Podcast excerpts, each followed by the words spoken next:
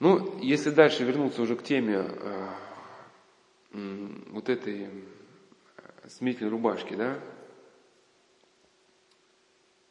э, Сергей Фудель, вот как осмысливает этот феномен ограничения человека, огранич... внешнее ограничение человека и внутренней жизни. Да. И вот он рассказывает, э, ну, Сергей Фудель, как он говорил, что он в годы репрессий он за, за веру тоже сидел. Вот он вспоминал одного своего знакомого ученого, верующего человека. Провел несколько лет в одиночной камере одной тюрьмы. Ну, это к теме одиночки. Немножко не к смирительной рубашке, да, к одиночке.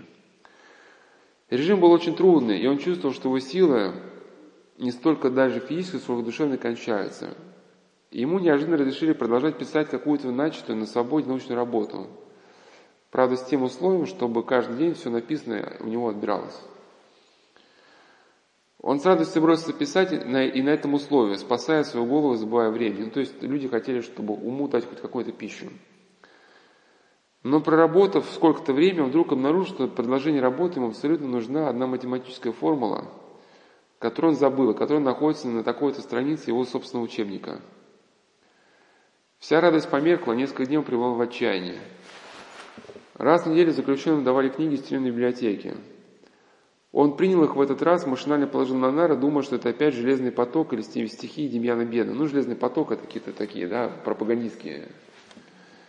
Как вдруг увидел, что одна из книг — его собственный учебник, который в эти суровые дни ему был также необходим. Бог спасает своих людей и в одиночной камере. Вот, кстати, к вопросу, да, как же быть человеку, который родился в стране, где вот Господь послал этому человеку необходимый учебник. Ну вот еще пишет, для человека, который э, живет в вере, ну, э, к теме просто вот, вот этой изоляции, да, он немножко, как пишет о музыке, э, о, о искусстве, вот он от, отсюда начал, а потом уже перешел к теме заключения. Для человека, который живет в вере, нет разрыва между церковью и светом миром. Тем, что он целиком отказывается от зла мира, от всего греха мира, он отказывается не от звуков, хотя бы искаженных, а от всего того, что обычно сопутствует отзвукам, мешает слушать всю полноту торжествующих созвучий. То есть о чем идет речь? Он, он очень поэтически мысль выражает, что если человек нашел себя в Боге, то он даже в стихотворениях э, людей, которые напрямую о Боге как-то не писали, но которые просто вот эту красоту, которую ему удалось увидеть, они описывали, да, то он даже, э, эти стихи даже и какие-то, они помогают э, ему вновь и вновь вспомнить для себя вот, вот это вечно дорогое и ценное.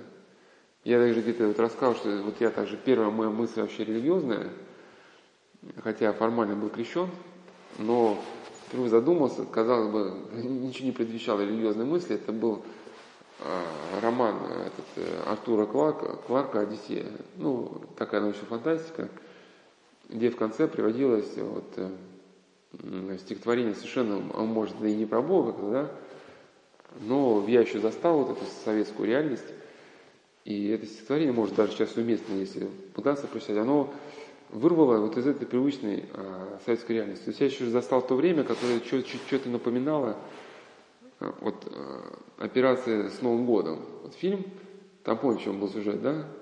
Не, не с Новым годом, а с легким паром, с легким паром.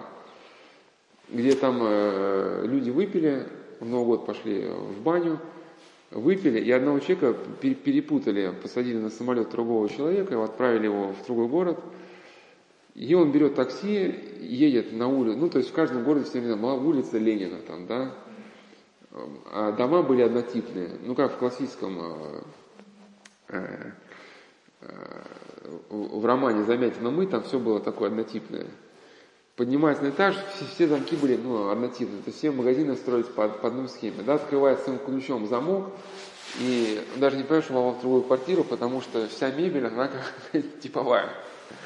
И он там засыпает, а потом приходит хозяин, хозяин квартиры, но вот сюжет развивается, да. И вдруг это стихотворение, оно как бы вот вырывало вот из этого контекста, показывало, что есть что-то другое. Хотя, конечно, оно не догматическое, и я не стал бы его рассматривать как догматическую, потому что там она все-таки вот это, э, как бы, если рассматривать его, разбирать по полочкам, он скорее человека может вообще не туда увести. Но сама идея, что вырывает из обстановки, да, что А наши жизни сплелись, нас и так было мало, теперь не осталось совсем. Каждый час, отвоеванный нами, у вершины безмолвия тает в холодном тумане, за которым виднеется настежь открытая дверь. Что-то больше, чем измерение времени, час нашей смерти, предвестник того, что начнется. Это будет страшнее, чем жар беспощадного солнца. Наше тело погибнет, но разум отдельно от нас будет жить в беспредельной и вечно слепой пустоте – и стремиться за знанием, подобно летящей звезде. Может, нас поглотит этот бездонный невидимый ров, это страшная бездна, откуда не будет возврата. Может быть, мы достигнем далекого острова снов и увидим героев, которых мы знали когда-то. Уже многое отнято, но еще большего ждут. И мы тронемся в путь, как когда-то когда-то когда умели, двигать небо и землю, и жили на самом пределе человеческой силы. Мы постарели и наши сердца ослабели от тяжести лет и ударов судьбы. Только воля сильна, и мы снова уходим, забыв обо всем, и находим, и ищем, и будем идти до конца.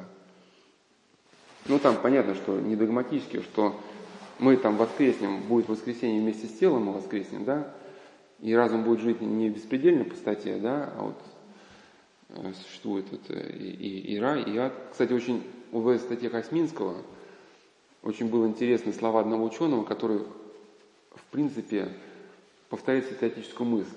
То есть рай и ад это будет не то, что Бог нам определяет. Просто наше внутреннее состояние, оно вот выльется в рай ад. Да? Бог всегда есть любовь. Но если человек жил в эту жизнь ненависть, он с этой ненавистью приходит и сам себя сжигает. И вот как а, один ученый в каком-то, значит, электротехническом институте где-то там преподавал, ну, какой-то у него был доклад – что э, человек, вот э, сознание человека вот, в течение жизни э, формирует свой какой-то неповторимый облик, да, где, где на него накладываются какие-то отпечатки. И, соответственно, там ну, в этом докладе говорилось, что это сознание будет жить и после смерти физического тела, и, соответственно, область своего существования это сознание выберет автоматически, то есть оно выберет ту область, которая будет созвучна ее вот каким-то вот этим наработанным да, моментом. Ну, верну, вернемся к Фуделю. Значит, ни истина, ни красота не разрываются в вере. Но всякая искра света на темных тропинках мира воспринимается как отцвет все того же великого света, у престола у которого она непрестанно стоит. Человек полной веры, наверное, ничем не жертвует, отходя от мира с тайным вздохом о своей жертве. Так, наоборот, он все приобретает – он становится теперь у самых истоков музыки слова и красок. То есть я к чему? А, что человек, который вот, а, может быть, отказался от того, что люди в большинстве своем называют красотой, может быть, он там э, заперт там, в камере где-то еще, да, не может слушать там музыки, но он э, внутри себя вот э, во встрече с Богом, да, вот как Исаак Сирин говорит, что душа, когда в безмолвии начинает видеть саму себя, она видит, что каждая душа наша поражена грехом, но своя душа, а, в основе душа имеет да, образ Божий. То есть она, эта красота нетленна. И когда человек исходит из этого мира, он становится у самого источника вот, э, вот, музыки, слова и красок. А поэты и композиторы, они лишь отчасти где-то это прочувствовали, да, воплотили это ну, в своих картинках, да. Вот, и поэтому я к чему, что и в тюрьме, и в тюрьме, и где угодно человек может, если встанет у этого истока, то он сможет жить. Ну, давайте еще вот чуть-чуть, потом прервемся на уровень, сейчас там а, освободиться.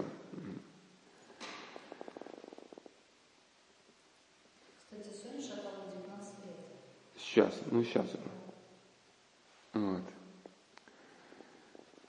После перерыва я приведу э, рассказ одного э, монаха, который дает совет узникам. Ну, сейчас просто скажу вкратце, что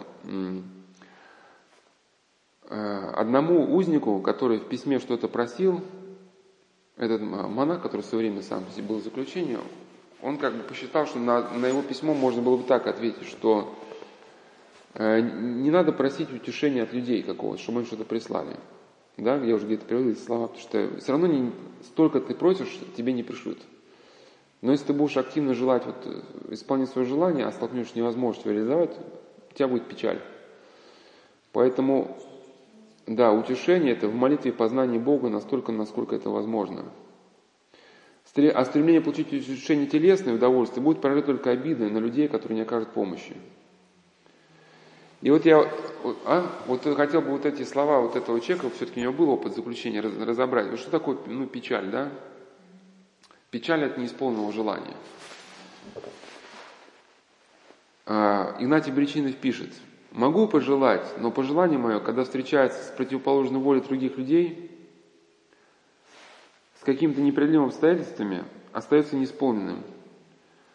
Могу пожелать многого, но, собственно, немощь моя соделает э, множество моих пожеланий бесплодным.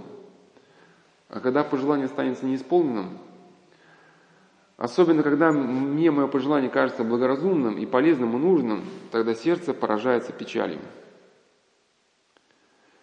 Печаль может усиливаться и нередко переходить в уныние даже в отчаяние.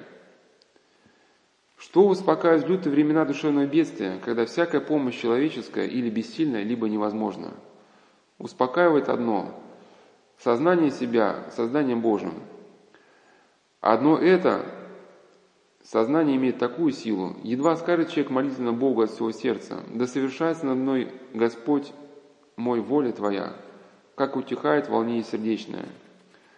От слов этих, произнесенных искренне, самые тяжкие скорби лишаются преобладания над человеком. Человек, исповедавший себя созданием Божьим, предается всецело воле Божьей, немедленно вступает всем существом своим в область той истины – Истина доставляет правильное настроение духу, жизни. Тот, кто вступил в область истины, подчиняется истине, получает нравственную духовную свободу, получает нравственное духовное счастье. Эта свобода и это счастье, подчеркиваю, не зависит от людей и от обстоятельств. Только тот совершенно истинно свободен, кто истинный раб Бога своего – вот Игнатий Мещинов еще получал, что, писал, что не только осознать сознание Божьим, но и рабом. В каком смысле надо понять, что не, не раболепство, раб не, не в том смысле, что посуду с утра до вечера за ком-то моет. Вот некоторые люди говорят, я раб истины. Что значит раб истины? Что я в своих поступках руководствуюсь истиной. А, да, или, как говорил Андрей Ткачев, что на эту тему, что у нас нет абсолютной свободы. Либо мы становимся рабами Божьими, тогда мы свободны от греха. Либо мы хотим, если хотим, освобождаемся от Бога, но тогда, ой, не, прошу, либо мы тогда становимся рабами истины, тогда мы свободны от греха. Либо мы освобождаемся от истины и становимся рабами греха. Ну как это сказать? Что если человек подчиняет себя истине, закону поста, там, молитве, да, то он не испытывает депрессии, там, у него не мучит обжорство. Да? А кто, кто-то хочет сказать, а я вот не хочу там молиться, типа, плевать на все хотел. А? Да, ну, ну тогда ты становишься рабом, рабом обжорства, да, тебя мучает депрессия, ты, ты там ешь шпикачки, шпикачки и заталкиваешь, заталкиваешь. А? Ну, это просто некоторые такая концепция, что типа невроз это только следствие. А, это, они, они не с тобой об этом обсуждали, что это чтобы избавиться от невроза, ну это по-фрейдовски, да, необходимо отказаться от всех там ограничений, ну, а тогда человек становится рабом э, своих каких-то. Ну, ну, ну, это по сути, да, вот, например, мне такой образ близок, что, например, чтобы быть свободным на ринге, нужно стать в каком-то смысле рабом тренировок. Вставать, там, бегать, там, тренера слушаться. Ну или тогда ты или на поле боя солдат будет свободен. Он там все чувствует, контролирует, там, передвигается, да, там все там грамотно. А человек пришел на говорит, я плевать, хотел, не хочу. Хочу лежать, пить чай. И чтобы тренер меня ублажал, там, стал мне только какие-то комплименты.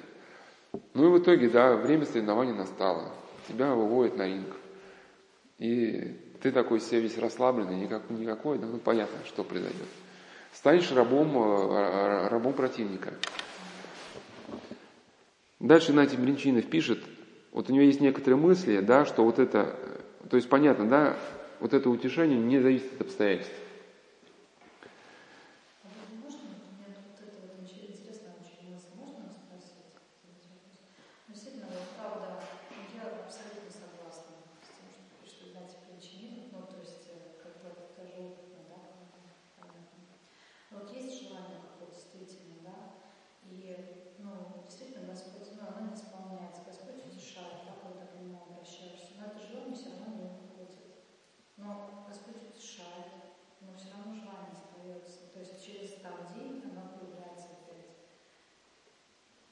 Ну, э, там надо понимать, что э, вариантов э, развития ситуации, их масса, и поэтому называется вот, наука спасения, наука из наук, искусство искусств. Мы пока разбирали вот, тот вариант, что когда человек хочет, вот ему кажется, что вот чтобы дальше развиваться, ему нужна вот какая-то книга непременно. И вот он мучается, мучается, да, там не может ее достать. Или ему кажется, чтобы порадоваться, ему надо чайку попить, а чай никто в посылке не присылает. И он непрестанно вот, мучается. И он говорит, вот если у меня были все вещи в комфорте, я бы жил, и я бы был бы радостен. Но вот если человек действительно положится на, на, на, как-то на, на волю Божию, да, вот вступит в область этой истины, он успокаивается. Там надо просто смотреть, бывает, э, ну, ну, как бы симулировать. Ну, это просто такой образ, когда надо обсуждать это вот именно с тобой, потому что именно вот есть уникальность везде данной ситуации – в общих чертах невозможно всего охватить. Бывает, э, желание может где-то правильное, но, но может быть не своевременное. Бывает где-то человек не готов. Ну, бывают э, разные причины. И, и во многом это надо просто обсуждать уже, уже непосредственно с каждым конкретным человеком. Здесь можем какие-то общие черты. Да, вот как, например, вот есть, э, врач может сказать, что вот такие-такие-то вещи, ну там, ложись старайся ночью не засиживаться, там, да, вот э, там, не есть много жареной картошки, там, что-то такое, да, там, а какие-то моменты есть сугубо уже, вот когда уже болезнь развилась, болезнь тебя мучит, тут уже надо смотреть там, где-то пощупать там, да, э, язык посмотреть какого там цвета, там пульс пощупать, ну и так далее, и так далее. Здесь уже несмотря даже на то, что одинаковый симптом, вот как в боку колет, это же может масса вещей. Может человека там камень в почках, ну, ты знаешь, надо теперь колоть, потому что у, него, у человека может просто, да, вот э, больная поясница где-то ущемление, и отдает в почку, и у него вот все впечатления, что как будто камень сидит, а камня нету. Да, или вот это зуб, зубы бывает, бывает радиация, да, кажется, что один зуб болит, на самом деле там другой. И это поэтому надо разбираться. Спаситель мира назвал блаженных нищих духом, то есть те, кто имеет это самое себе смиренное понятие – которые считаются существами падшими, которые наход... считают, что находятся здесь, на земле, в изгнании, вне истины своего Отечества, которым является небо. Блаженны нищие духом, которые молятся в глубоком сознании нищеты своей, потому что их есть Царство Небесное. Блаженны плачущие в молитвах своих от ощущения нищеты своей, потому что они утешатся благодатным утешением Святого Духа, который состоит в Христовом мире и в любви о Христе ко всем ближним. Подчеркиваю, тогда никто из ближних, излейший враг, не исключен из объятия любви молящегося. Тогда моля, молящийся, подчеркиваю, бывает примирен со всеми тягостнейшими обстоятельствами земной жизни. И вот э, на эту тему, каким образом это бывает в реальности, я уже подробно приводил э, рассказ Геннадия Русского о Секирной горе, сейчас только в двух словах приведу, что каким образом это реализуется, то, чтобы загнать Обречинов. Что это был в советские годы э, репрессии заключенный в Секирной горе, и там штрафной изолятор был. То есть здесь был а, ад, а там был еще более адский ад посреди ада. И люди реально там сходили с ума. И вот один заключенный вот уже э, надумал броситься вниз головой вот с обрыва, помните, там обрыв с горы, да? И когда он разбежался, увидел, что перед ним стоит некто, ну, некий, как бы вот, э, дух, в котором он узнал одного из советских основателей. И между ними вот какая-то беседа, диалог разворачивается. И он говорит, что не могу я больше, а дух говорит, можешь. Говорит, «Э, ей мне чудо, чтобы я знал, что ну, не зря все это. Страдаю я. Он говорит, зачем человек в чуде просишь чуда? И когда настал новый день, вот эти э, э страдания, обстоятельства, все осталось тем же. Но душа человека, она как-то успокоилась, лежала нетревожимая, да, и понял, что человек это и есть то, то чудо, которое он просил. И вот путь вот к этому внутреннему состоянию, или давай сейчас уже прервемся, просто скажу, что путь к этому внутреннему состоянию, это является плач по Богу. Плач по Богу – это вот некое духовное делание, да, которое святые отцы ну, выразили вот этим единственным словом «плач». Это не, а, не обида, не от обиды, да, а именно по Богу.